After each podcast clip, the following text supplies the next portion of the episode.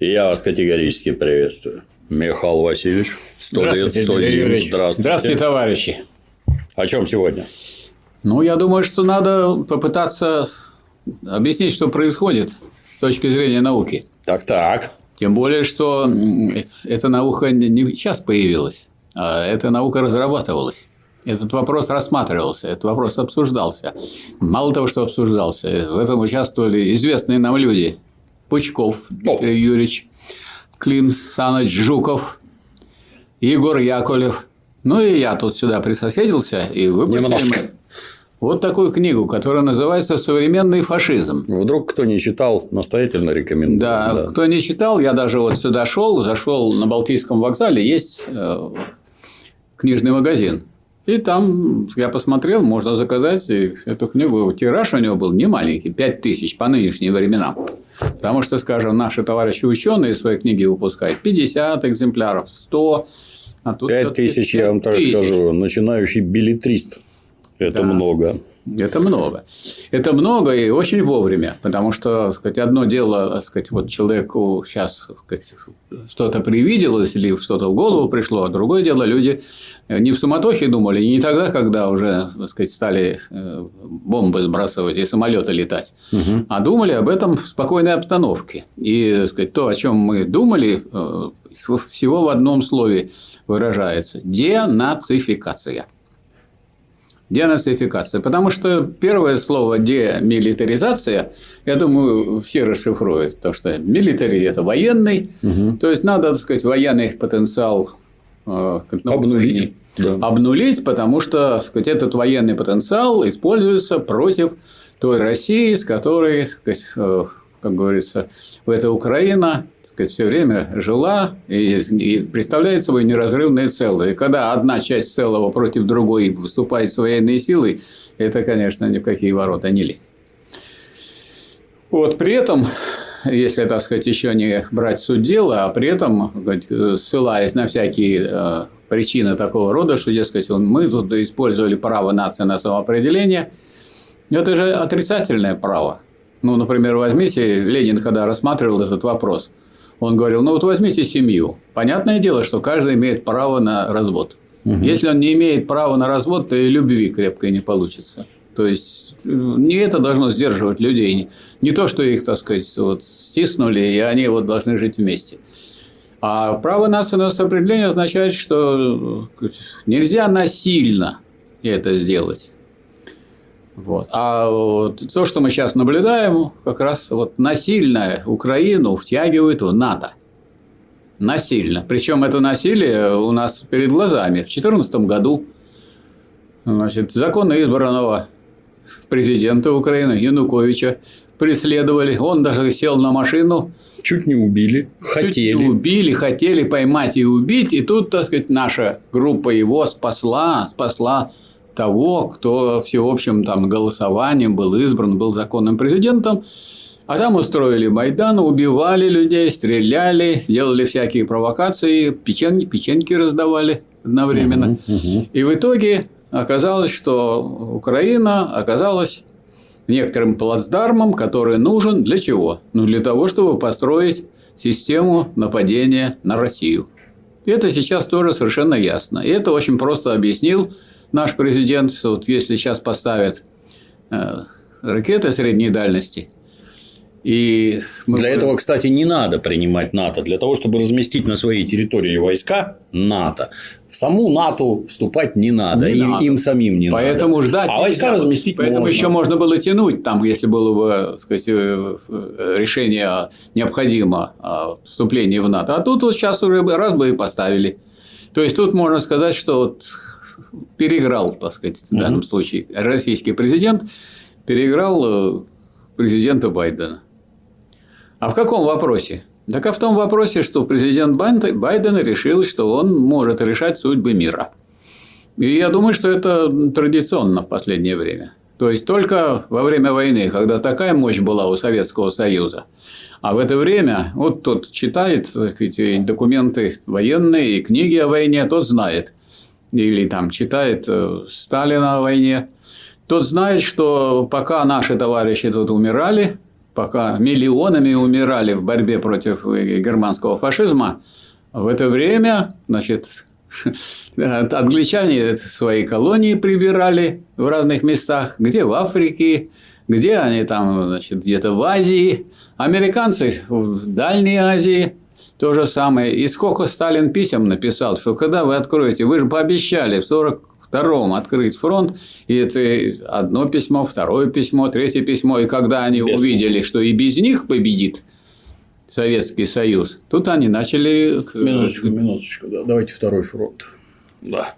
Да, надо, подождите, нам второй фронт мы открываем, да, открываем, как мы открываем, мы начинаем, значит, двигаться через Ла-Манш, а тут и французы, когда почувствовали, да. что тут... Иначе вы до Лиссабона дойдете. Да, да, да. да победа будет скоро, надо будет земли делить. И тут они пришли. А что делало французское государство в войну?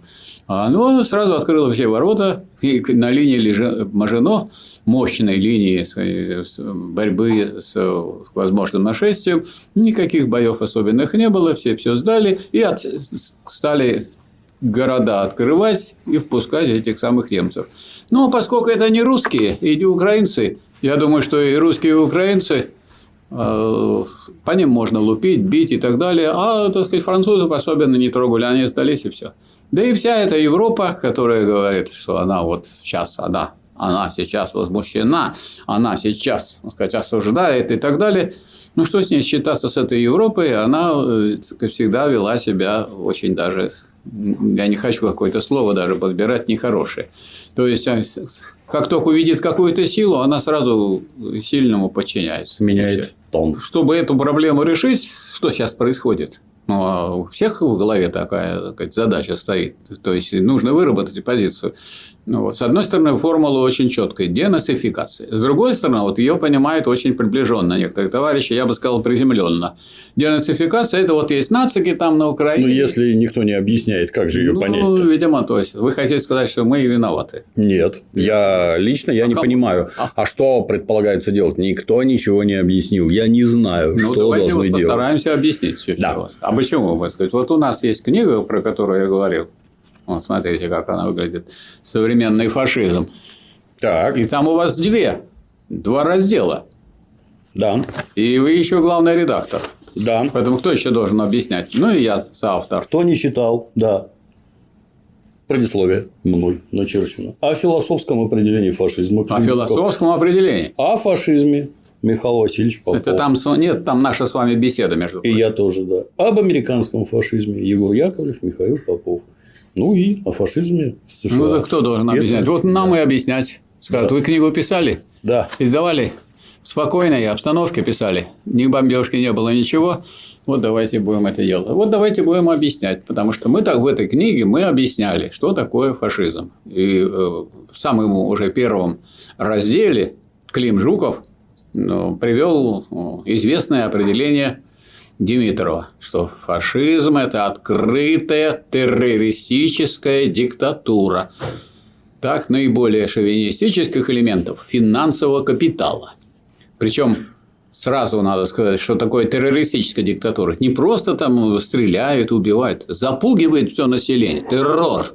Вот, вот сейчас террор мы этот наблюдаем, самый настоящий террор терроризирует. Ставленники сказать, финансового капитала на Украине. Там есть финансовый капитал? Нет? Где финансовый? В Америке поглавнее. Где есть финансовый капитал? В Америке. В Европе. Причем этот финансовый капитал, он так сказать, не отдает вот такие команды, так сказать, которые президентов должен формулировать. Он, так сказать, всего организовал. Там убрали избранного президента, там поменяли все руководство, там вся администрация – это халуи, Соединенных Штатов Америки и будут выполнять то, что они им скажут. И выполняют.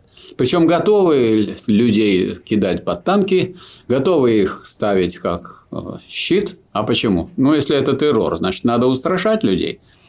Кто не, кто не будет нас слушаться, кто не будет выполнять то, что мы делаем, мы будем их устрашать. И с ним что? Нам можно и что нужно делать с таким вот фашизмом, э, нужна денацификация, то есть борьба с кем, с чем. Будем только вот бороться с этими нациками, как говорят, или надо бороться с американским фашизмом на экспорт, или американским фашизмом во внешней политике. И я думаю, что если мы правильно поставим задачу, то э, не думаю, что эта операция закончит борьбу с американским фашизмом на эксов. То есть э, борьба может быть тут э, ограниченной. То есть угу. на территории Украины закончить, вывести Украины, Украину из-под американского фашизма. Вот задача этой операции. Ну, раз вывести Украину, то мы должны понимать, что это вообще непростая задача. Сколько было уже случаев? А что нашли в Корее, интересно, американцы? У них там что? Почему они воевали в Корее после Второй мировой войны? И пришлось просить товарищей китайских помочь. И пришлось товарищу Сталину направлять туда вооружение и в большом количестве специалистов. Ну и в итоге никакой, сколько они не пытались пройти, так сказать, куда-то по севернее. Хотя и сейчас там э, стоит здание деревянное, в нем стол на одной стороне, 17, так сказать, Э, в вазе 17 флажков Организации Объединенных Наций, а на другой вот э, КНДР. Как бы, как бы война идет вот, э, вот этих всех стран, но мы-то знаем, что это война американская, там были американские войска, и поэтому мне рассказывали товарищи, когда я был в Северной Корее, что вот корейские богачи иностранные, они стараются помочь Северной Корее. Почему? Ну, потому что они хоть корейцам помогут, а это просто помощь американцам. Угу. И сколько криков было по поводу того, что в Берлине, видите ли, стена там есть. Ну, эта стена-то маленькая, а там-то 250 километров вот так пересекает пересекает э, весь этот корейский полуостров и отвесный 5 метров в сторону Северной Кореи. И потом еще удивляются, а чего это интересно, северокорейцы делают ракеты, да потому что это единственное спасение от фашистов. Никакого другого. Не будешь делать ракеты, не будешь запускать спутники. Вот сейчас будут спутники запускаться, они будут иметь соответствующую систему слежения. Угу. Вот э, если так делать, то и будут разговаривать. А не будешь делать, тебя не будет. Не вот будет, тебя все. убьют, уничтожат. И, так сказать, ничего не шелохнется. И все будут еще говорить, что мы, так сказать, уничтожили тех, кто нарушает. Спасли мир. Спасли мир. Спасли мир. А народ доверчив во всем мире. Трудящиеся, доверчивые, так сказать, они так сказать, думают, что им так сказать, говорят правду, а сейчас лгут, лгут и лгут. И у нас, так сказать, поскольку имеются колоссальные системы пропаганды, имеется интернет, в который можно запустить полно людей, имеется значит, телевидение, радио и так далее, и будут лгать, лгать и лгать. Так вот, чтобы, так сказать, этой лжи кое-что противопоставить, давайте, так сказать, первый поставим точку в нашем разговоре, что речь идет не о фашизме, просто так сказать, оставшегося со Второй мировой войны. Хотя он остался. Да, он остался, никуда он не делся. Люди в схронах были, люди воевали, некоторые затаились и, так сказать, не говорят об этом. Вот, скажем, в романе Иванова, Анатолия Иванова, чего же ты хочешь, есть такой персонаж Полипов, который у фашистов служил, а потом… Вечный зов. Вечный зов. А потом он э, стал опять э, секретарем угу, райкома, угу. председателем исполкома и требовал засевать там э, сказать, поры не тем, чем надо, да. Да, чтобы чем, чем не надо, потому что иначе, чтобы рожь, так сказать, не выросла. И сколько их таких еще среди нас живет, осталось, которые на самом деле служили немецким фашистам. Но не о них речь, потому что речь идет, я думаю, что во всей вот этой э, постановке вопроса о денацификации, прежде всего о том, чтобы положить пределы американскому фашизму. Что вот на Украине американскому фашизму простора не будет, иначе там будут ракеты. И действительно, я согласен с вами, Дмитрий Ильич, что никто никакого приема не надо, не надо ну, никуда привезут, и тут же сразу придут. Ну, раз привезут ракеты, значит, ну, ясно, что надо военных американским рядом стоять. Так? А раз американские военные, значит, надо их снабжать. Значит, короче говоря, уже дальше их не выковырешат, кроме как войной. Причем войной уже ну, непосредственно с Америкой. Так, кто считает, что нам нужно сейчас начинать воевать с Америкой? Ну, как-то перебор. Я тоже Ядерная считаю. война – это перебор. Я тоже а считаю, никакой другой перебор. войны с ними да. быть не может. И вот, а это Байден понимает, потому что он как-то высказал уже недавно, что я не хочу чтобы у нас на месте Соединенных Штатов Америки был воронка. ядерный пепел. И потом э, они, конечно, тоже не наивные люди и понимают, что они тут подбираются через Украину. Но, с другой стороны, наши подводные лодки стоят недалеко И подобрались они, уже ближе. И они подобрались уже близко. И у нас такие системы огня, которые через несколько минут будут там, где надо. Поэтому сказать, начинать не следует. Поэтому задача вполне практически ясная и понятная. Ограничиться территорией Украины, чтобы на территории Украины не было а. иностранных войск, демилитаризация, и б. что она не была объектом и предметом американского фашизма во внешней политике. Потому что фашизм, а это вот еще раз возвращаясь, это же не просто там угроза, и это террор, это же устрашение, устрашение всех жителей. А чем устрашает? А действиями устрашает, что их убивают, их ставят и стреляют в них, их держат в подвалах и так далее. И мы видим это, наблюдаем, и все время получаем об этом сообщение. Поэтому э, в данном случае э, вот эта операция освобождает украинский народ и украинских трудящихся от американского фашизма. И я думаю, что можно говорить о том, что у нас есть различия там, между русскими, украинцами, хотя у нас полно украинцев в России, и не только с фамилиями, но они пришли и работают хорошо. И вы, ну, у нас бывают случаи, когда какие-то гастарбайтеры что-то нарушают. Вы слышали, чтобы украинцы что-то нарушали? Я ни разу, ни одного случая не помню. Прекрасно работает, очень много их. Они прекрасно все понимают. И когда нужно было товарищей украинцев, так сказать, спасать от того, что наступило, вот часто, так сказать, родственников своих семьи отправили туда, потому что когда там война, и можно ожидать от этих людей все, что угодно, они могут огнем напалмом спалить и уничтожить и Донецк, и Луганск. И я вот человек не военный, и я, так сказать, ну, все-таки думал на эти темы, думаю, вот сейчас наши придут и помогут раз признали Донецкую и Луганскую область, тем более, что мы вот в 2014 году писали письма президенту, что надо признать Донецкую и Луганскую республику. И, так сказать, сейчас это даже и опубликовали. Ну, хорошо, признали. Ну, тогда надо помогать. А если мы признали, тут же их сразу уничтожат. Это хорошо? Нет. Значит, надо помогать. Вы им будете с этой стороны помогать. То есть, мы все время будем войска, вооружение, продовольствие, снабжение. А с той стороны войска, снаряжение и напридумывали, так сказать, джевелины, которые танки могут уничтожать. Причем дураки из них могут стрелять, оттуда вылетает, потом сверху маленький шарик и разрывается танк. То есть, если вы эту инфраструктуру военную не уничтожите там, то эта война ничем не кончится. И так уже 8 лет идет война. Мы что, вот помощь состоит наша в том, чтобы еще туда прибавить людей, для того, чтобы они тоже были в известной мере возможным пушечным мясом, или прекратить эту прекратить, мясорубку. Прекратить. А раз мы собираемся прекратить мясорубку, и в этом смысл этой спецоперации по демилитаризации и денацификации, значит, надо туда направить регулярные войска, чтобы они уничтожили, а, что они и делают, аэродромы раз, склады два, или там склад сделали э, очень большой, на котором э, горючее для американских кораблей, которые будут по Черному морю ходить, и, так сказать, будут носителями ракет, которые могут напасть на Крым и так далее. Или будут нам доказывать, что Крым всегда был украинским, хотя, ну вы же против... Все последние 140 тысяч лет, как это у них принято. Да? Нет, а вы, же, а вы же против Ленина. А Ленин тогда сказать, решил прирезать Украине советской Э, некоторые земли, на которых были рабочие, иначе там советская власть получалась непрочной, только на одном, на одном крестьянстве не удержаться. Ну, если вы против Ленина, то как же вы там выступаете за Крым? Крым, Крым-то не... А только от Ленина получили этот Крым. Ну, а тому памятника Ленина собрался народ, сказал, что Владимир Ильич, они не пользуются как надо этим вашим подарком. Так что давайте мы сказать, назад это все. И попросились.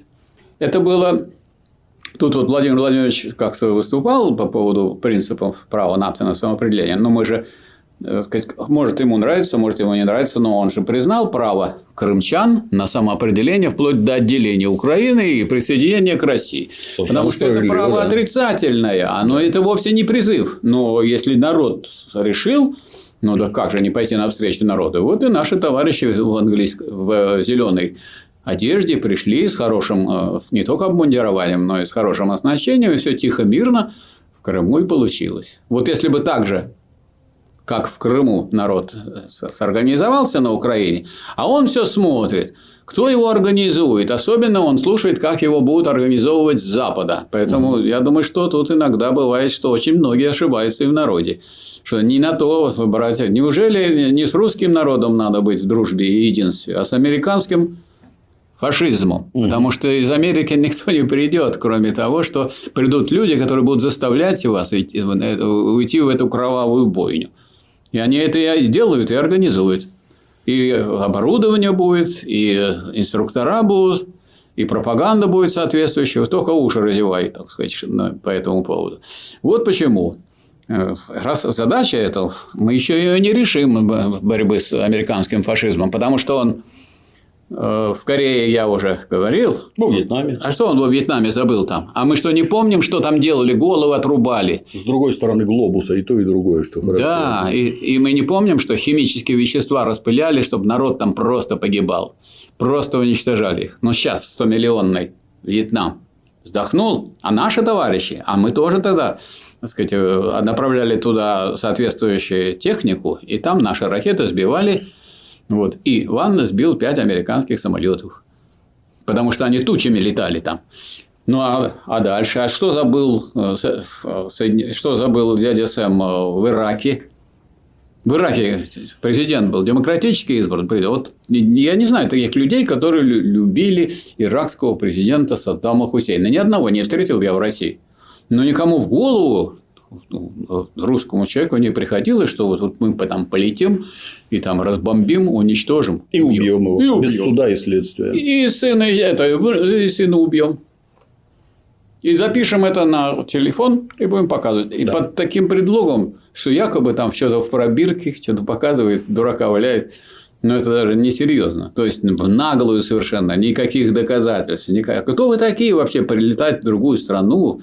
И, а по какому праву? По праву американского фашизма во внешней политике. Никакого другого права, которое назвать можно по-другому, тут нет. Потому что ни по какому международному праву нельзя вот просто так вот вторгнуться и все. Это американский фашизм во внешней политике. Хорошо. Ну, Ирак. Дальше. А, Ливия. Ливия богатая страна, там много было ресурсов, поэтому сказать, все там черпали, а за то, что черпали, отдавали деньги. И поэтому там, между прочим, э, было э, бесплатное образование, между прочим, там молодоженам давали квартиры, ну и все-таки не такой э, глупый был президент Ирака, ливийской арабской социалистической Джамахирии. Там ничего социалистического не было. Вот, капиталистическое было, тем более не свое производство, а иностранное, но от иностранного производства они имели, потому что у них из земли их богатство черпали англичане, американцы и другие и пользовались им. И что? А вот они сказали, что надо повысить немножко процент побольше давать, потому что это наше, угу. наше богатство. Ах, вы хотите побольше?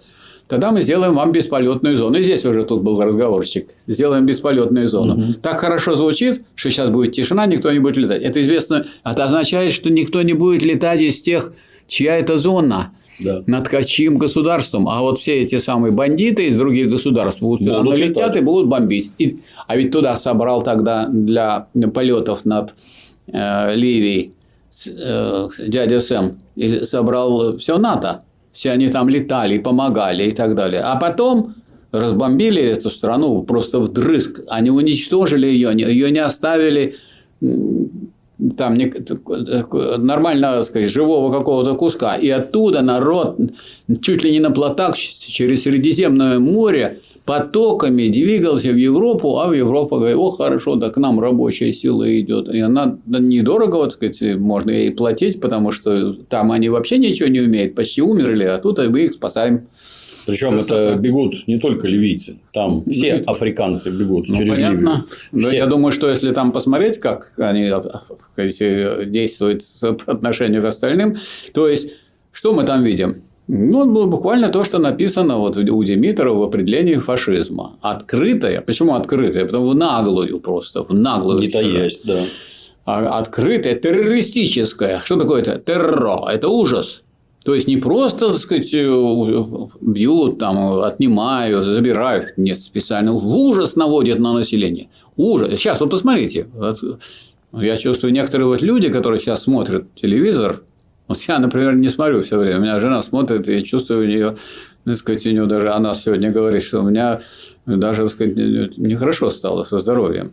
Ну, потому что это невозможно смотреть, это страшное дело, как люди. Как ну, такая нагрузка на психику, конечно. Страшная, да. страшная нагрузка. Люди-то ведь как, э, это же не, не какие-то там э, металлические какие-то фигуры, которые могут это просто пережить. И потом это Украина, мы там были, мы там знаем, какой там край, какие у нас там родственники, у нас там знакомые, у нас некоторые там даже там родились. Да, некоторые даже там родились. И вот им говорят, и вот им говорят, так сказать, что так сказать, надо убивать. И там, конечно, все было приготовлено к тому, чтобы вот этих э, солдат, которые 8 лет с орудием, с оружием в руках защищали свою независимость и свою родину, и не хотели быть э, так сказать, просто рабами этого американского фашизма, их бы сейчас смели и уничтожили, если бы не вот эта операция России. Поэтому я считаю, что это большое дело. Можно по-разному там обсуждать разные аспекты политики, практики. У нас много недостатков, в том числе и в системе Конечно. управления, и в да, экономике. Да, да. Но это, я считаю, это великий поступок, мужественный поступок нашего государства, и который показывает, что наше государство оно буржуазное, но оно буржуазно-демократическое, а не фашистское. Не Тем фашистское. более, что у нас опыт э, фашистской политики кратковременный был. Потому что когда по, из танковых орудий стреляли по, э, парламенту. По, по парламенту, я хочу сказать, что это было чувство очень тяжелое. Ты смотришь, тишина такая, и показывала CNN, не наше телевидение, и бьют. Красивое такое здание – и такие черные потеки, дымы и все. Ну и там не так много, так сказать, людей погибло. Но они ужас навели, конечно, на всю страну. Где это вообще видано? Где в мире где-то было видано, чтобы свои воинские части их стреляли по своему органу? Ну, где это было? У нас и революции были. Ну, как спокойно зашли в Зимний дворец. Ничего Из трехдюймовок не лупили. Никто. Ну, кто это до этого? И в Москве то же самое. Ну, как же, и Кремль сохранен. Ну, как можно... А кто это? Вот при Ельцине было. А кто воспользовался правом на самоопределение, чтобы разрушить Советский Союз? Ельцин в 90 первом году. Первом году. Нет. В 90-м году. 12 июня 1990 года Верховный Совет России по предложению Ельцина значит, объявил о том, что на территории России верховенство законов. Вот 12 июня никак не знает, как назвать. Сначала он назывался День свободной России. Вот у меня тут был... А вот и был такой разговор с узбеком, который там я встретил в разливе. Он говорит, Михаил Васильевич, я вас с праздником поздравляю. Я говорю, с каким? Днем свободной России. А что свободно? От Узбекистана. Ну, от кого свободный? От кого мы стали свободны? Мы стали свободны, причем это кто сделал? Это же сделали со стороны России. Можем мы кого-то обвинять? Украину можем обвинять? Или Белоруссию? Нет. Или, может, Казахстан? Нет. Это сделано было. А потом начали думать, свободная Россия, давай свободно уберем. День России. Угу. Ну, а что такое День России? Это вроде как был День Советской Армии или военно-морского флота, а теперь просто День защитника Родины. Что, он один этот день? Их много, наверное, защитников было. Так это же армия. Нет, армию не будем писать, защитника только. То есть, вот интересно только, так, как товарищи формулируют такие вещи. Диву даешься. То есть, а потом мы начинаем говорить, что вот народ не понимает, или народ у нас темный. Ну, народ ведь все время пытается как-то обмануть. А ведь потом было что? А следующее было, между прочим, Белоруссия. Белоруссия месяц крепилась, ну так, Россия суверенна, а мы чего? А что мы без России? Ничего. Значит, мы тоже суверенны. А Украина еще крепилась. И потом Украина. Ну, а остальные, как вы понимаете, без России, Украины и Беларуси, а это было в 90-м году. Поэтому то, что потом некоторые все до сих пор, вот у меня есть знакомые, которые считаются ну, левыми и чуть ли не коммунистами, которые говорят, что вот был референдум, и народ высказался за в марте 91 года высказался за Советский Союз. Но вы читали хоть вот да. сейчас? Хочется посоветовать почитать. Хотя вы бы почитайте хоть вот формулировку. Формулировка за что есть, ее легко. да, вот, Да. Если нам не верите, вы возьмите формулировку и почитайте. Там Вы не за- про сохранение вы за обновленный. Да, союз да, да. советских социалистических республик как союз суверенных государств. Чтобы он распался на суверенные государства, и они разошлись. Потом слово суверенные, оно же еще имеет синоним независимое государство. Решили, а давайте сделаем союз независимых государств. И сделали. И у нас есть в Таврическом дворце сидит руководство СНГ. Что оно решает? Ничего. А что оно может решить? Ничего. А что оно собой представляет? Да ничего и не представляет. Это самое СНГ. То есть, ну вы читать-то умеете, сколько народу, вы грамотные были, как вы дочитываете до конца, за что вы голосуете. То есть я хочу сказать, что да, это, конечно, они пройдохи, они так здорово все это обманывают людей. Безусловно. Но вы читать-то все-таки читайте, все-таки грамотные у нас люди.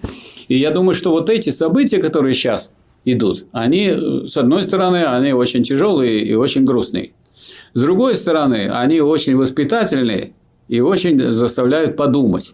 Ну вот давайте мы и подумаем на тему о том, что за э, денацификация и что такое демилитаризация. Демилитаризация нужна для того, чтобы ни одной, так сказать, иностранной ни, ни- ноги ни одного иностранного солдата не было на территории Украины. Почему? Потому что нужно для безопасности России. А с Украиной дружили и дружить будем. Там у нас и дружественные связи, и родственные связи, и культура у нас, и язык. Всем понятно, если вы по-украински скажете, поймем, по-русски скажут, тоже все поймут. Ну, как вы там собираетесь преследовать часто на Украине понимаешь, великий русский язык? Ну, это же смешно. Языки, они не зависят от э, позиции государства и правителей. Языки, Ну они- почему же? Например, русский язык можно запретить. а Запретить будешь- можно, а говорить будут. Нет, можно запретить преподавание на Вот русском это- языке. А вот будешь это- говорить на улице, тебе для начала набьют морду, потом быть. покалечат. Это можно. И- а будешь Вот это- выступать за русский язык, еще и убьют. А вот Чем это- занимается СБУ? Вот вы как раз и вот вы как раз, и, Дмитрий Юрьевич, и объяснили, что такое фашизм. Причем он. фашизм на- Да. во внешней политике. То есть дядя Сэм сказал, Делай так. Они делай тогда так. А исполняют. его халуи, которые здесь сидят, и Да. которые за это получают деньги или которых прогонят, они будут это делать. И делают. И делают уже довольно долго. И настолько много, что оказалось вот сейчас, что очень много оказалось противников. Так сказать, и России, и единство русского и украинского народа. Ну, И 30 очень- лет мозги обрабатывают. Да. Поколение выросло. Да, целое поколение. Целое поколение им Ну, Соответственно, воевают. другое поколение ушло, те, кто Да. постарше. Да и те люди, которые воевали совместно, мы же вместе воевали против фашизма. И тут именно этот Это фашизм мы не вместе, мы американский. один народ, один. Один, конечно. Один народ. И очень много э, так сказать, связей родственных. Там на каком языке делают интернет-запросы Ага. на Украине? 83% запросов Понятно. на русском языке. Ну, потому что в вопросе, в вопросе о языке это вопрос культуры. Культурный вопрос. Ну, тут оно деле, же двоякое. То есть, двоякое. с одной стороны, мы на этом языке говорим, Это а, насилие. а с другой стороны, а, ну почему? Это и есть насилие, это и есть фашизм. Почему 83%? Ну, потому что Да. книги самые, так сказать, интересные, Да. они на русском, фильмы на русском, песни на русском. Вот. Другое скажу, если ты, живучи на Украине, хочешь добиться финансового успеха, выступать надо ехать в Россию, Да. книжки надо печатать в России, фильмы надо снимать на русском. И тогда будут знать во всем мире, Финансовый успех. если вы хотите. Да, что Они при капитализме не немаловажно. А Вот. теперь, а теперь давайте, а давайте запретим говорить на русском Ну, и языке. все, и будете вы, так сказать, да, во-первых, вы скатитесь в деревню, во-вторых, ну вот мне интересно, а какие у вас за это время, вот это замечательное время, какие у вас книги написаны на украинском языке, чтобы вызвали у нас восторг, и мне бы захотелось немедленно выучить украинский Для язык. их не будут читать. Да, окончательно, Не чтобы прочитать читать. вот это. Может, фильмы у вас какие-то замечательные засняты. Тогда мы будем на английском писать. Дрянь же, откровенная дрянь. Но усилиями нацистов все это внедряется. И 30 лет промывания мозгов говорят о том, что вот уже масса народу не рада. Что это вы нас Вот освобождать я пришли? хочу привести сказать, пример такой, что я в университете был на кафедре управления и планирования социально-экономических процессов на экономическом факультете.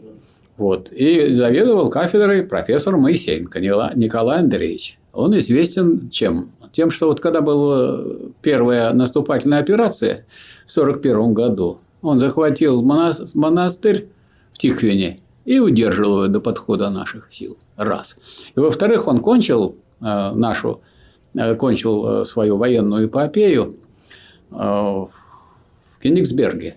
Угу. И командиром полка «Катюш». Вот э, я с ним много работ вместе опубликовал. Основные книжки были Моисеенко Николай Андреевич, Попов Михаил Васильевич. Командир на, полка, этой же кафедре, да. на этой же кафедре Борис Романович Рященко был, который нам говорил, ребята, я никогда не предам, никогда. Да если я буду под забором валяться, но я никогда не отступлю. Он был разведчиком. Там еще была Потапенко, там еще были у нас товарищи, Овсянка. То есть, полно было украинцев на кафедре. Я думаю, себя плохо себя чувствовал.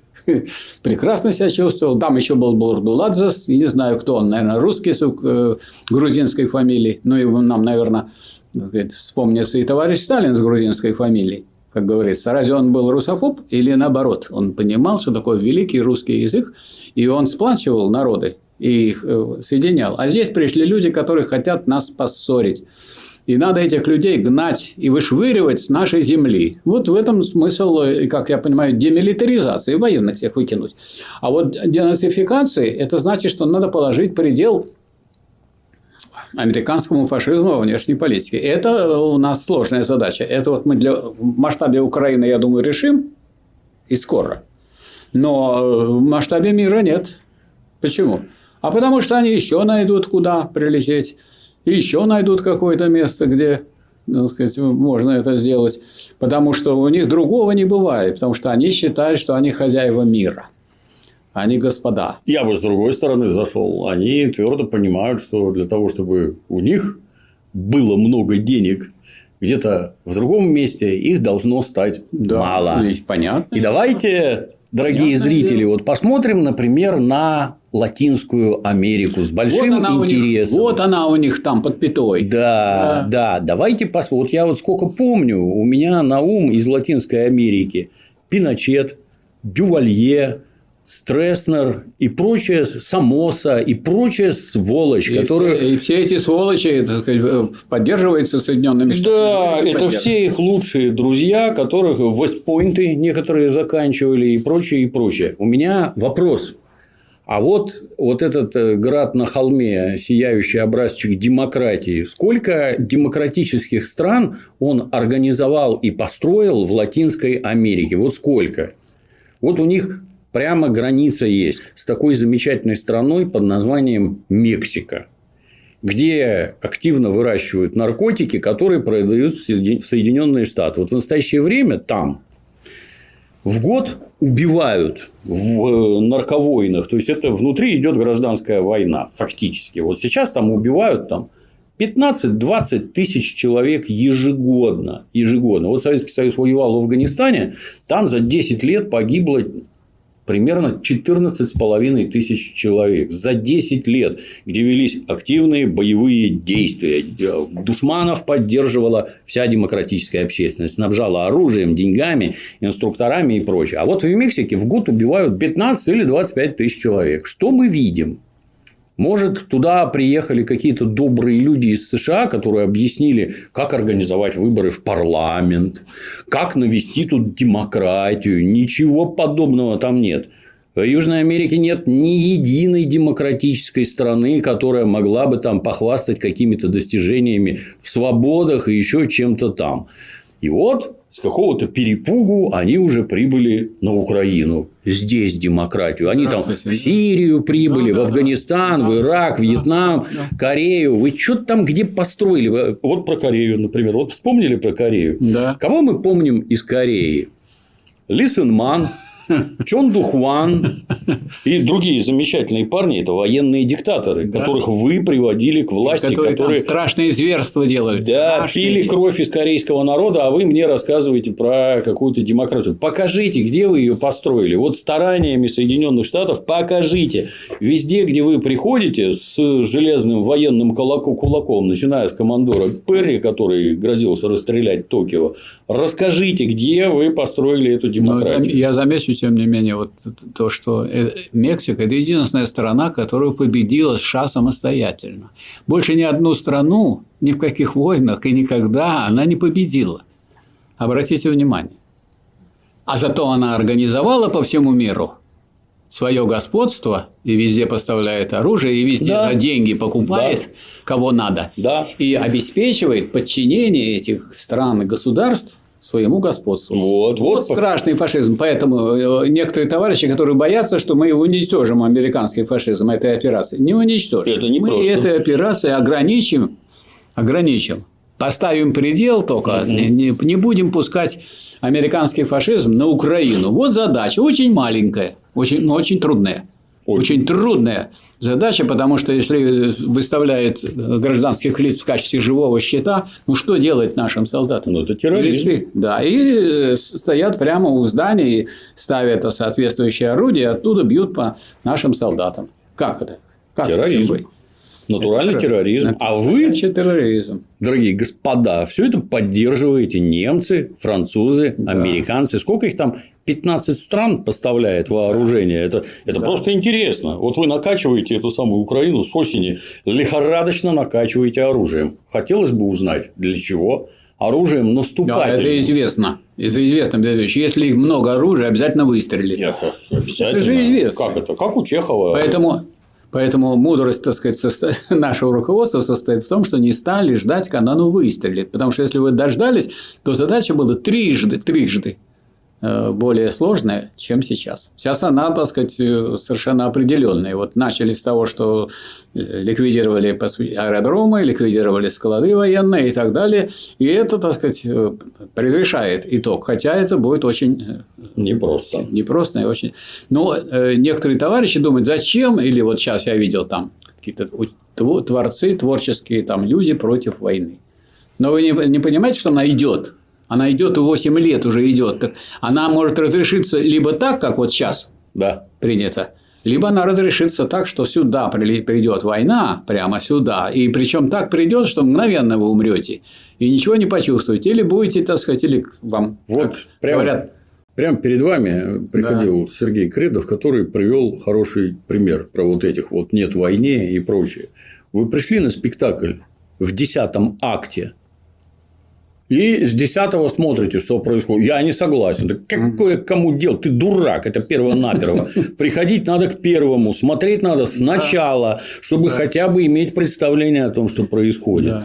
А тут нет, нет. А такое мое мнение. Наше любимое. До Луны 5 километров. Так я не знаю сколько, но мнение у меня вот такое. Вы же вот, идиоты. Ну. Вот, ну, а вот мы в спокойной обстановке, когда еще вот таких военных операций не было, только это все начиналось.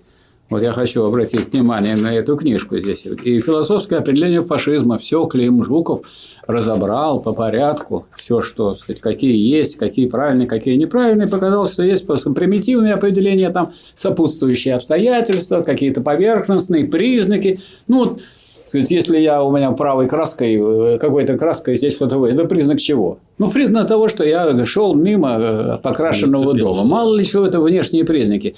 И надо различать признаки и определения. А есть определение, а есть понятие, а понятие единства сущности и бытия.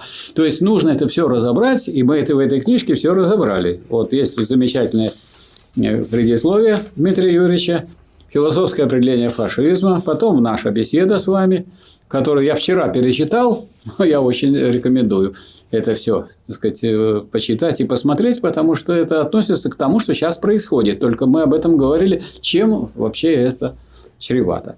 Об американском фашизме наша с Егором Яковлевым, вот, и о фашизме в США Дмитрий Гоблин Пучков. Знаете такого? Да. Вот. Вот сказать, достаточно подробно и очень большим тиражом еще раз показываю.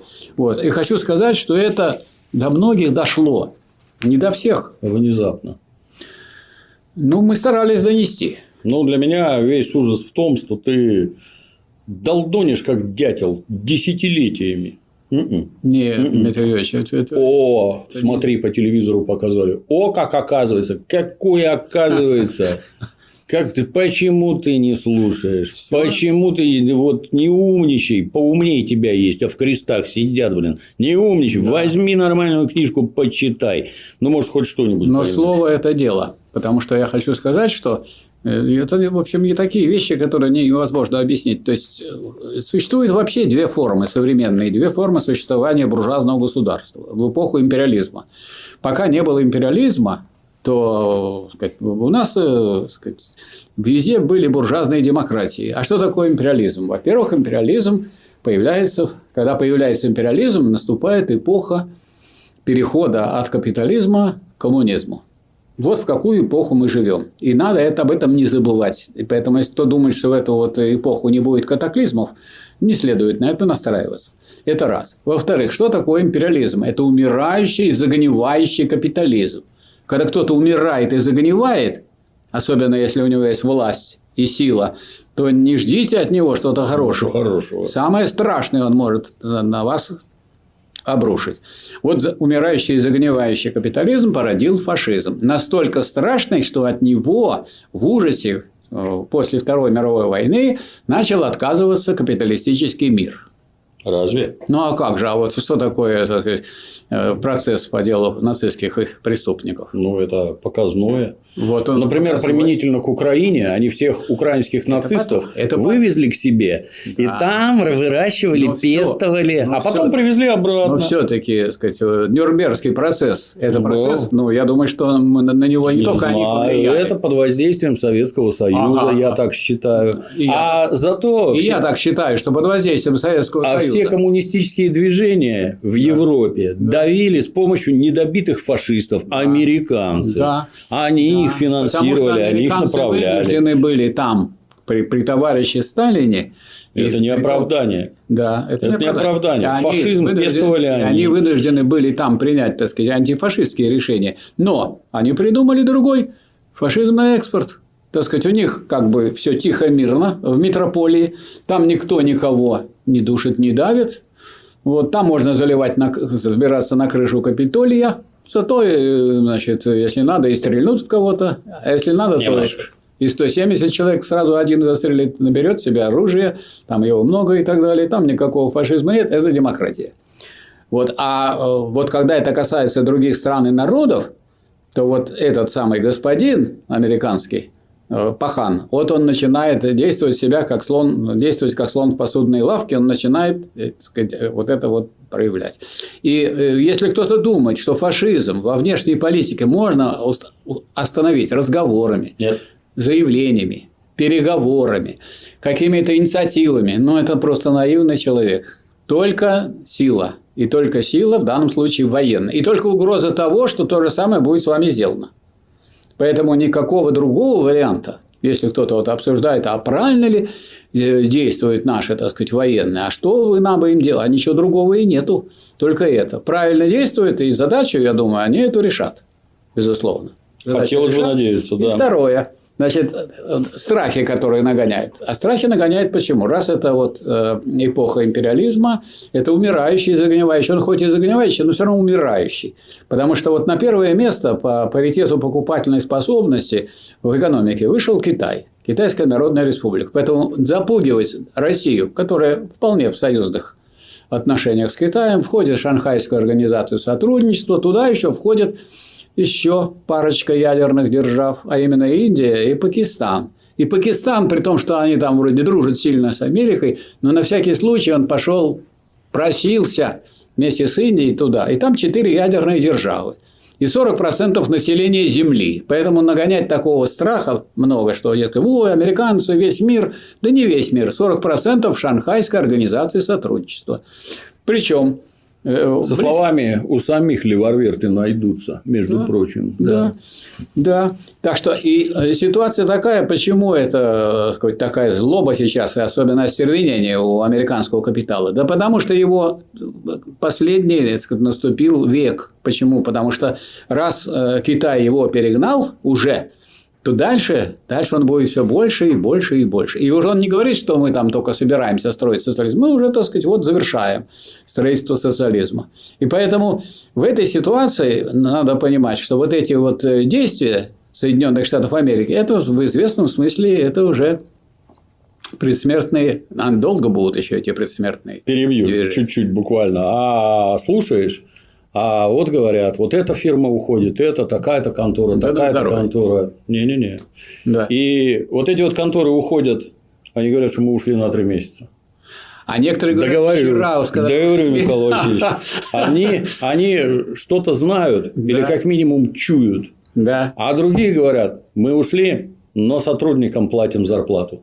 То есть не выплатили пособие там по выходу контора, да, Понятно. сейчас закрыто. Понятно. Это вот в моем понимании, и это, так сказать, глубокая надежда. В настоящий момент мы наблюдаем дикую истерику, в рамках которой мы вот вас сейчас вот как даванем вы там так охренеете, у вас сломается сразу все. Народ, как, как это этим идиотам все время кажется, народ выбежит на площади, свергнет Путина, разгонит да, да, правительство, да, да, да. сдастся нам, так сказать, и все ресурсы упадут к нам в руки.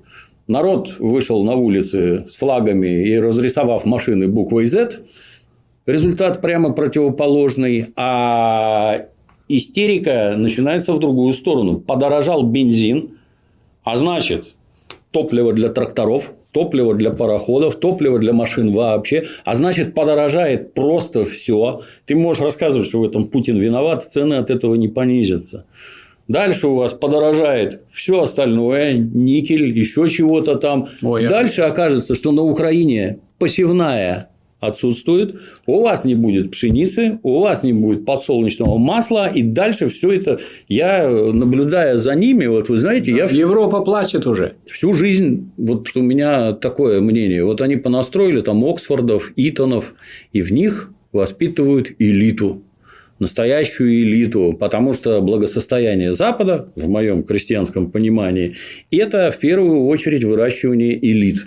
Это прекрасно образованные люди, все спортсмены, злые, хищные, умные, которые смотрят на планету, как у Герберта Уэллса, злые, жадные глаза смотрели с Марса на Землю. Вот они на Землю смотрят так же, рвут на куски все, и с этого конкретно они хорошо живут. А сейчас, вот у меня такое мнение, что у вас там какие-то идиоты-троечники, набранные по соседним вот. не из Итанов, вот. а из соседних Ты... ПТУ. Вы идиоты. С вами согласен полностью по, по всему содержанию. Завершу, да, завершу. Давайте. А вы, когда вот вы вот это вот делаете, ну, я понимаю, что вы там хотите сломить экономическую мощь, раздавить и всякое такое, но э, ум в самом примитивном понимание – это способность просчитывать последствия своих действий, хотя бы предусмотреть. Ну, да. Вот вы, когда вот это делаете, вы думаете, что вам сделают что-то в ответ. Вот вы нам вот это перекрыли, а мы вам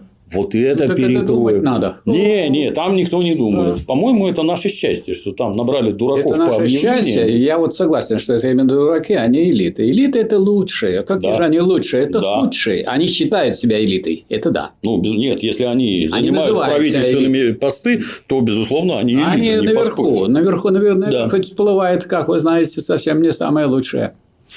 Там много всплыло наверх. Ну, как-то настолько а? дико. И надо искать вообще этих умных людей среди всех, всего населения. Среди простых людей, среди рабочих, среди интеллигентов, среди ученых там и так далее. А те, кто, так сказать, думает, что они наверху и много денег получают, ну, значит, много навровал. Вот и все. Потому что от трудов праведных не наживешь палат каменных. Вот еще бы, так сказать, обозначил. Вот у них там развивается так, как это они у себя называют, cancel culture, то есть культура отмены. Ага. Мы вот давно живем и неплохо помним, как они непрерывно разоблачали коммунистов. Вы представляете? Да. У них на заводах проходят общественные собрания, на которых они осуждают там неверных мужей или жен. Вы представляете, они лезут в личную жизнь. Ужас. Вот эта вот коммунистическая партия, она вообще себе такое позволяет, что я даже не знаю. И вдруг мы слышим интереснейшие вещи. Оказывается, можно сказать, вот некая дама говорит, а вот этот вот персонаж всего 25 лет назад потрогал меня за ягодицу. Ах ты мразь, кричит вся американская общественность. Ах ты мразь. Вон из профессии, вон из кино, вон из СМИ, вообще отовсюду вон. Культура отмены. Мы тебя отменяем. Да. Ну, то есть, вот вчера, значит, коммунисты, они были гнусные твари и лезли в личную жизнь. А вы кто? Первое. Вы в миллион раз хуже. Потому что коммунистический коллектив, который глубоко проникает в жизнь каждого, там ни от кого никаких секретов не было. Если ты там что-то неправильно сотворил, так это всем понятно, и ничего ты там не скроешь. А здесь какие-то поступки, совершенные 25 лет назад, я тебе, я тебе почему должен на слово это верить? У вас же там говорят какая-то это судебная система, полиция гораздо лучше, чем у нас. Все, чест, все честные, все честные, все вот. вот это вот отработали, значит в, так сказать, в своих там этих масштабах внутри США и Европы, кто кого за задницу потрогал, должны быть это, линчеваны публично, да. распяты, растоптаны да. и забыты. А теперь, значит, это у них переносится в мировом масштабе. Этот cancel culture, культура отмены, она теперь переносится на Россию. Да. Потому что, как там нам пишет бывший посол Макфол, что это не просто Путин виноват том, что происходит, виноват конкретно каждый русский. Ну, весь народ виноват. Да, и вот эти вот русские, и вот эта вот Россия, она должна быть да. отменена по всей планете. Да. И все СМИ с полным озверением. Кстати, отдельный вопрос. Вы обратили внимание, как честные, неполживые демократические СМИ вдруг построились в батальонную коробку, в ногу и в ногу так пошли. Размахивая так руками, замаршировали в одну сторону так, как подали команду из Вашингтонского обкома. А как это у вас так получается при вашей свободе, что точка зрения ровно одна, она причем транслируется с каким-то, я не знаю, озверением уже сатанинским просто. Да. Слово против. Тебя растопчут, уничтожат, да. и ты не будешь существовать. А как это у вас так получается? Может, у вас не совсем демократия? И может быть не совсем демократия свобода? как форма диктатуры. О, это же известно. Прекрасно. Всякая демократия есть форма диктатуры. Какой? Буржуазной. Прекрасно. Какой? Буржуазной, фашистской по существу. Вот что там дело. А потому что если они не будут маршировать, то с ними будут так сказать, да, выгонять, да, наказывать, да, лишать. На этом так. твоя работа закончится. И ну, вот эти вот еще завершаю, да. с вашего позволения, вот эти вот рассказы про то, что всем на свете рулит рынок, вот здесь вот какая-то там спрос образовался, мы немедленно его удовлетворим. Здесь мы делаем вот это, а тут мы делаем вот то, и рынок все регулирует. Это такая замечательная система. И вдруг оказывается, что этим самым рынком рулят какие-то политические руководители, что по щелчку делай так, а тут по щелчку не делай так. Вот вы собрали манатки и нафиг отсюда уходите. Ваши бизнес-интересы не интересуют никого. Как в Германии. Можно... Северный поток-2 отказать. Извините, а у нас промышленные предприятия встанут. И что? Встанут. А, их не волнует. А люди мерзнуть будут. Еще закройте промышленные да. предприятия, чтобы не замерзли люди. А, а бизнес, до свидания, выключай трубу. Да. До свидания. А как это так получается? А где же рынок? То есть у вас всем рулят про политики, рынок, да? Про рынок я могу рассказать. Так. Вот. В известной книге «Империализм как высшая стадия капитализма», mm. которую написал товарищ Ленин, и который... Известный минер. Известный минер, да, и который заложил мину под капитализм. И несколько вот. бомб. И он там, и он там объясняет, что все закончилось, тогда закончилось при Ленине э, ориентировка на свободный рынок. Рынок при империализме, когда есть монополии, угу. когда эти монополии все решают и определяют, когда союз монополий предопределяет все движение экономики, вот. Э, кажется, что рынок еще сорит, но он уже подорван. Если что имеется, работа на заказ. Вот закажут, то закажут, то и будет. А заказывает кто? Монополии. И заказывают те, кто сидят в Америке. Монополии сидят там, они не сидят в Европе. Вот американские монополии господствуют в Европе, а сидят они у себя там прекрасно. Поэтому это все это роскошь не про рынок, это старье. Это относится к капитализму свободной конкуренции времен Маркса. А с времен Ленина, века. а с времен Ленина это уже это все то старье, которое надо выкинуть на свалку. Хотя это и, так сказать, жвачка для так называемых образованных людей. Они видели рынок, товар, что товар. Вот сказали, нет товара, казалось бы. Да, Помните, да, да, да. нам нас звали в эту в, в общую торговую ВТО. ВТО. И что? А мы там все придумывали, соглашались, на какие-то компромиссы шли. И вот мы зашли туда. И что? Взяли, говорят, это вам не даем, это не даем, это не. Вот все ваше ВТО. Ну, надо понимать, что при империализме командует монополией. Вот, и все. А зачем вы туда лезете? Вот у меня вопрос к нашему руководству. А зачем вы туда лезете? Ну, мы не думали, что так получится. Кто это у вас там думать кто умеет кто вообще? Кто там думать могут? Да. Ну. Умельцы, блин. Да. А вот я хочу сказать, что несмотря и несмотря на все это дело, так сказать, понимание того, что такое фашизм во внешней политике, оно пробивается. Вот у меня вчера вот я получил, например, и вам переслал Мы интересный читали, документ. Да, да. Заявление партии коммунистов США о военных действиях России в Украине. Там коммунистическая партия была, она совсем сгнила что-то, совсем плохая. А это, видимо, кто-то другие угу. уже. Ну, вот что они пишут, так сказать. Вот есть у них так, такая эмблема. Ссылка Время... под роликом можно пойти почитать. Угу. Ну, вот я хотел, да, сказать, ее дочитать. Время дипломатии должно было закончиться, чтобы остановить расширение НАТО и продолжающаяся кампания насилия и геноцида против, и геноцида против независимых Луганской Народной Республики ЛНР и Донецкой Народной Республики ДНР. На протяжении более 30 лет Россия добивалась прекращения расширения НАТО и серьезно отнестись к проблемам безопасности России. Правильно, добивалась. И как? Угу, угу. никак. Ось США, ЕС, НАТО не только отвергла опасения России по поводу безопасности, но и хранила молчание, когда украинские военные обстреливали жителей Донбасса, используя оружие, поставляемое США и НАТО – что в конечном итоге проложило путь к разворачивающемуся сегодня конфликту. То есть конфликт, который сегодня, он давно заложен был. Естественно, да. Партия коммунистов США уже много лет следит за развитием событий в России, ЛНР, ДНР и Украине. Мы полностью солидарны с народом Луганской и Донецкой народных республик, которые борются против поддерживаемого США, ЕС и НАТО фашистского бандеровского режима в Киеве. Учитывая возросшую напряженность в империалистической системе, и Россия, и Китай активно стремятся разрушить империалистическое господство США. Вот о чем идет речь. Угу. Об империалистическом господстве США на международном уровне после контрреволюции в Советском Союзе в 1991 году. Высокомерие и триумфализм США поддерживали доктрину конца истории и гегемонию западного либерального порядка, возглавляемого Вашингтоном как однополярной международной державой. Они быстро принялись за работу, яростно переделывая мир по своему капиталистическому образу и подобию. Угу. Соединенные Штаты и западные лидеры пообещали ни на дюйм не продвигаться на восток.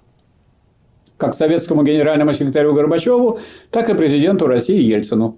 Они нарушили свои обещания, многократно расширив НАТО за последние 30 лет с 12 стран первоначально до 30 стран в 2022 году и приблизившись на 600 миль к российской границе. Соединенные Штаты и НАТО насильственно расчленили и балканизировали социалистическую Югославию. Вот мы сегодня не вспоминали. Прилетели, разбомбили. Да. Заодно стукнули по китайскому посольству, улетели. Показали, и... что и, и вы нам ничего нет, и ничего да, не сделали. И стало много-много там государств теперь. Угу, угу. И каждая из них такая маленькая, что она ничего не значит в международной политике. Ее просто придавит, как комара. В 90-х годах. В конечном итоге создав Косово в качестве протектората и военной базы на территории Сербии. К сожалению, многим, похоже, удобно забыть о взрывах в Белграде, массовых убийствах, бомбежках с использованием радиоактивных боеприпасов из объединенного урана и этно-религиозной напряженности, разжигаемой империалистами США, ЕС и НАТО. Путин даже признал в своем недавнем обращении о признании ЛНР и ДНР, что в 2000 году он обратился к Биллу Клинтону с предложением о том, чтобы Россия могла вступить в НАТО. С вопросом, я бы так сказал. Да. В чем ему было отказано. Угу. Империализм США не может позволить сопернику участвовать в массовом разграблении мира. Хорошо сформулировано. Ключевой, да. Соединенные Штаты и НАТО продолжили разрушать Афганистан, Ирак, Ливию, Сирию и Йемен – в 2014 году США и НАТО организовали фашистский переворот в Украине против демократически избранного правительства. Не надо забывать. Ну, люди помнят, люди не дураки. Во всем мире это знают. Кто, если, товарищи, вы думаете, что это вот неизвестно, это все уже известно. Американцам известно, ну, порядочным американцам это американские коммунисты. Империалисты США и НАТО продолжают сеять свое насилие за пределами Европы, в Азии, Африке и Латинской Америке. И это все видят. Фашистский переворот на Укра... в Украине в 2014 году привел к власти фашистскую хунту, которая реабилитировала память и наследие Степана Бандеры, фашистского лидера Организации украинских националистов ОУН, который во время Второй мировой войны был ответственен за убийство 200 тысяч украинских евреев – 41 по 45 год. Национальные герои. Да. В июле 1941 года, вскоре после нацистского вторжения в СССР, ООН выпустила брошюру во Львове «Западная Украина», в которой евреям провозглашалось «Мы бросим ваши головы к ногам Гитлера». Режим после 2014 года присвоил Бандере высшее звание Героя Украины. Это же демонстрация. Конечно. Сколько можно демонстрировать? Ну, раз вы так все время демонстрировали, то вы считаете, что вы звали и вы позвали. И к вам пришли. И вот пришли. И вот пришли. Это привело неонацистов в военную и политическую жизнь, включая батальон Азов и правый сектор. Это организация неонацистов. Да. Эти фашисты совершили чудовищные преступления, в том числе сожжение Дома профсоюзов в Одессе в 2014 году, в результате которого погибло 48 человек. Демократы сжигают людей. Ну, с точки зрения Шольца, геноцид – это смешно. Да. Геноцид на Украине – это смешно. Да, да, это нехорошо. Я обычно замечаю, что если чьего-то там дедушку при раскулачивании куда-то сослали, ну, это страшно, да. Вони на сто лет. Да. А вот 14 тысяч человек убили, а что такого? Они Ничего. за Россию были. Это не мы же. А что такого? Не мы же. Это да. не, не, не наши же. Кроме того, жители ЛНР и ДНР в течение восьми лет подвергались жестоким военным нападениям и бомбардировкам со стороны этих неонацистских военных подразделений, которые атаковали гражданскую инфраструктуру. Кто поддерживал? Поддерживал демократический Запад этот. Объединенный, самый, да. Объединенный демократический Запад. В глазах русского народа они напоминают жестокие вторжения Наполеона в XIX веке, нацистской Германии в XX веке. Это ведь не забывается. В обоих случаях Россия и ее преемник Советский Союз, в который входила Украина, разгромили эти вражеские армии, отбросив их назад через всю Европу. Десятки миллионов людей погибли в этих героических войнах. Россия и Советский Союз дважды спасали Европу от тирании. Фашистский враг снова пытается окружить Россию. Окружить, а ее окружили военными базами. Конечно, да.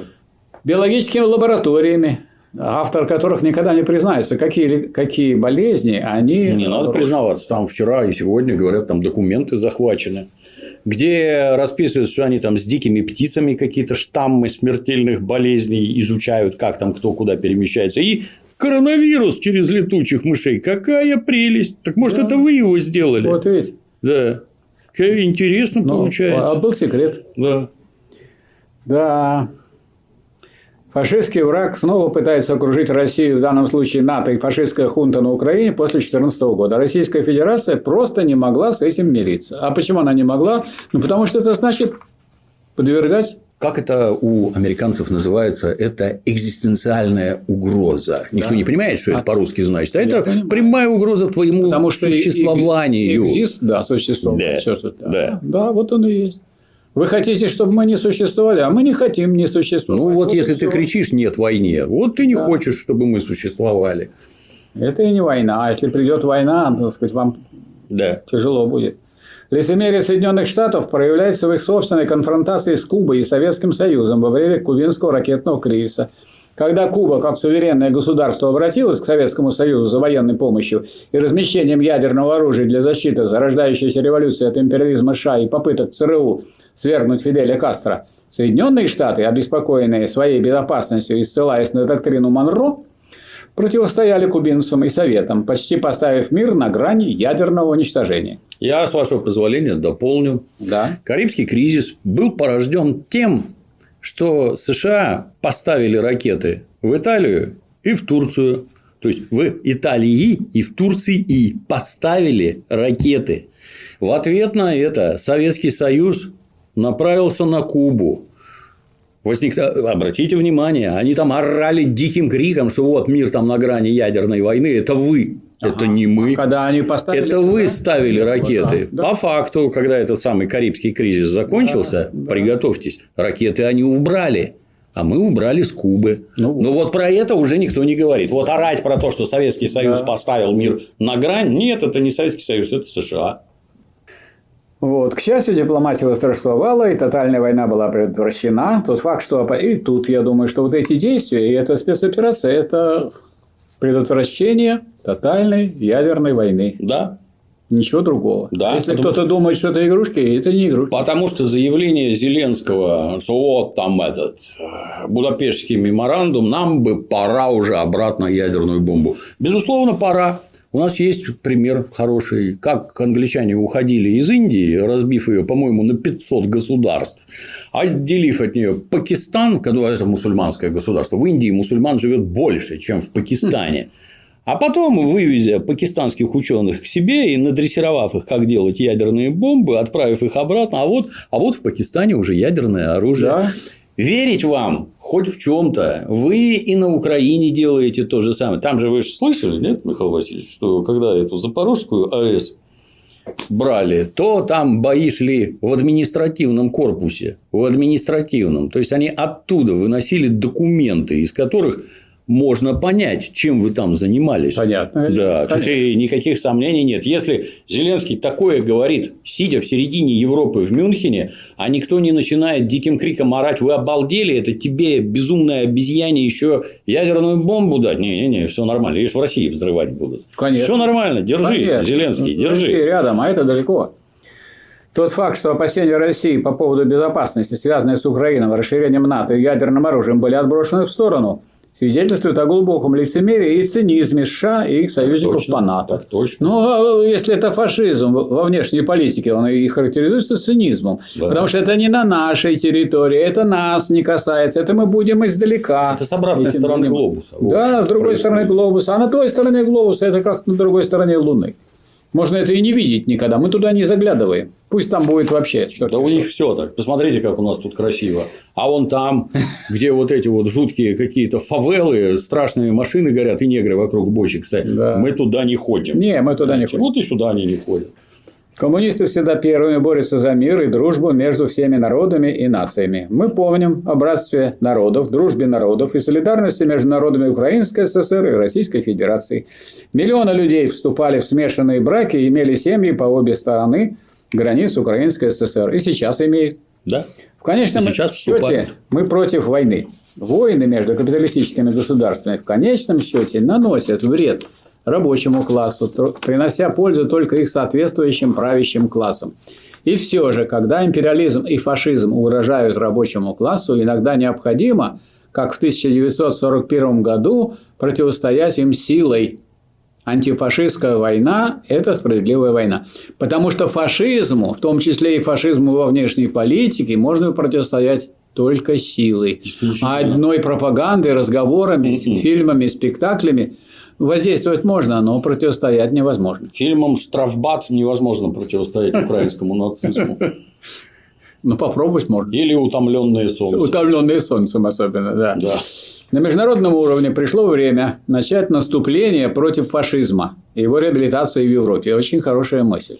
Наступление против фашизма надо начать. Я думаю, что вот эта вот операция по денацификации – это призыв к наступлению против фашизма вообще на земле, а не только на Украине. Потому что и на Украине вы, так сказать, долго не удержите, если вы не будете с этим бороться в масштабах всей земли. То есть, надо преследовать этих фашистов.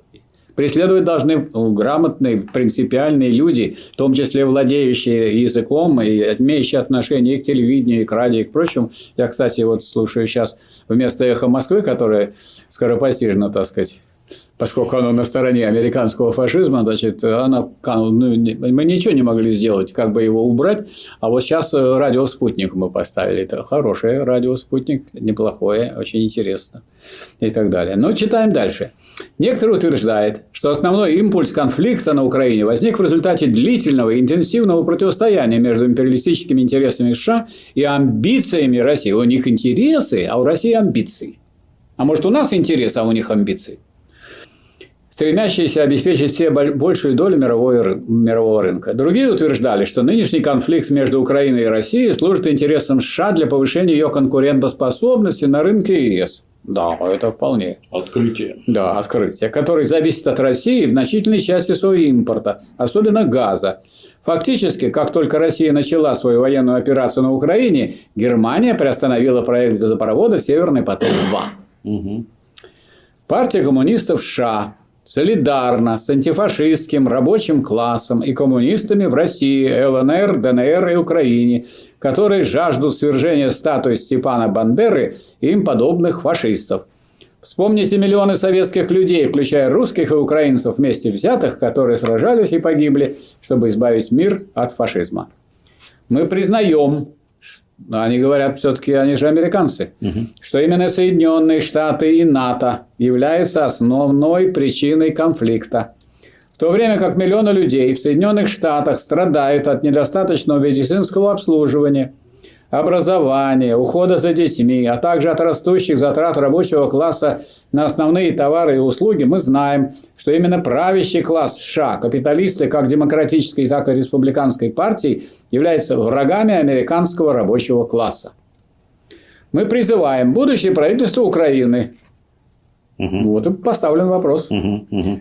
Ясно, что не об этом правительство должна идти в будущем легализовать коммунистическую партию Украины. Вот в России легализовано, и ничего страшного там в этом нет. Ну, кто злейший враг коммунистической партии? Фашисты. Фашисты. Которые находятся у да, власти на Украине. Понятно, да. Ну, раз фаши... Поэтому фашисты, так сказать, не, не дают легализовать коммунистическую партию, которая была объявлена вне закона фашистской хунты и позволить профсоюзному движению возобновить свою работу. Мы выражаем наши теплые братские приветствия и глубочайшую солидарность коммунистическим рабочим партиям бывшего СССР в это военное время. Нет фашизму, нет НАТО, нет санкциям, нет войне с Россией. Международный отдел ЦК Коммунистической партии США 24.02.22. 24.02.22. Сразу они. Сразу. Сразу. Интересно. Я думаю, что интересно и очень, так сказать, э, понятно, ясно. И это, это и есть пролетарский интернационализм. Подводя итог. Подводя итог, значит, раз мы имеем дело с таким сложным явлением, как э, американский фашизм на экспорт, надо понимать, что операция по его так сказать, ограничению его пределов, так сказать, так сказать, выкидыванием этого самого фашизма американского за пределы Украины представляет собой достаточно большую трудность. Но выхода никакого нет. Либо выбросить этот американский фашизм за те пределы, с которых можно за пять минут подлететь к Москве и устроить ядерную войну, либо, либо, либо это, так сказать, потеря, это быстрая потеря страны, жизней миллионов людей. Поэтому никакого выбора, на самом деле, если кто-то думает, что сидели, так сказать, наверху нашей власти и выбирали, я думаю, здесь вопрос не так стоит. Выбора тут никто нам не, оставил. Другое дело, что они, у них есть мужество сделать то, что является совершенно необходимым, а у всех сказать, граждан России, которые выступают против американского фашизма и являются антифашистами, долг состоит в том, чтобы это поддержать. И, и словом, и делом. Как говорится, не спрашивай, по ком звонит колокол. Он звонит по тебе. Не надо тут никаких иллюзий. Да. Спасибо, Михаил Васильевич. Вам спасибо, Дмитрий Юрьевич. Надеюсь, до многих дойдет. На будем сегодня ста- все. Будем стараться.